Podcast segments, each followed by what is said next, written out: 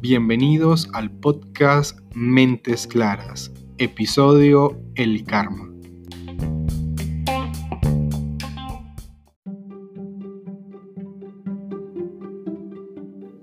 ¿Por qué a la gente buena nos pasan cosas malas?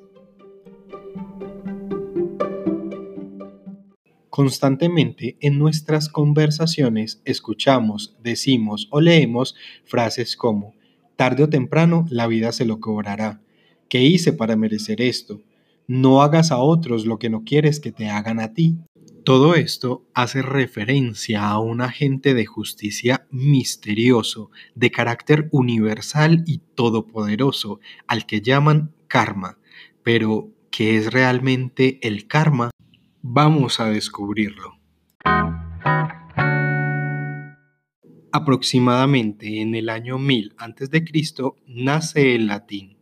El pasado como palabra encuentra su origen en el verbo pasar, ir por un lugar.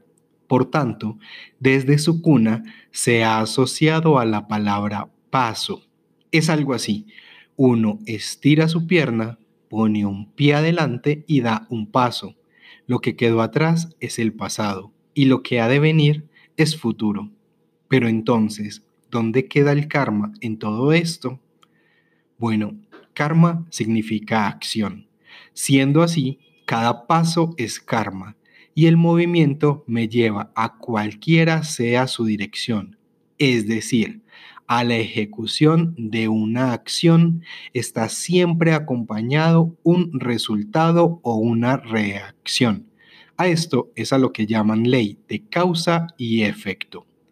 Visto de este modo, el karma representa el vínculo entre el qué, quién, cómo, cuándo, dónde, por qué y para qué de las acciones.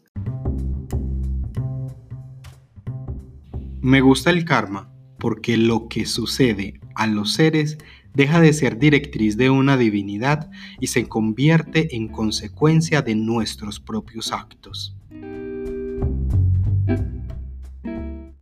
Ahora cobra sentido la frase del psicólogo estadounidense Wayne Dyer que dice, la forma en que te trata la gente es su karma, como les tratas tú es el tuyo, haciendo referencia a que son nuestras acciones las que nos generan nuestras consecuencias.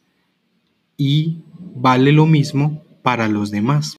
De esta manera desaparece la idea de el universo como un agente que vigila, juzga, premia y castiga.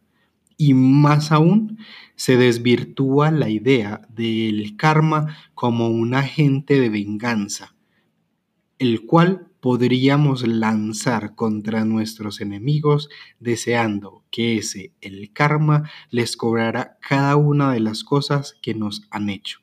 Pues no, evidentemente no es así.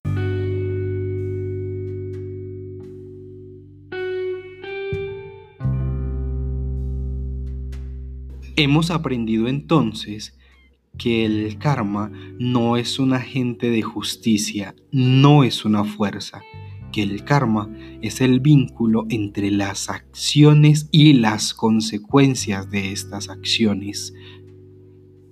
Incluso podemos ir un poco más allá. El karma también hace referencia a las no acciones, porque cuando decidimos no hacer, también encontramos consecuencias. Recuerden seguirnos en nuestras redes sociales Instagram, Facebook y Twitter.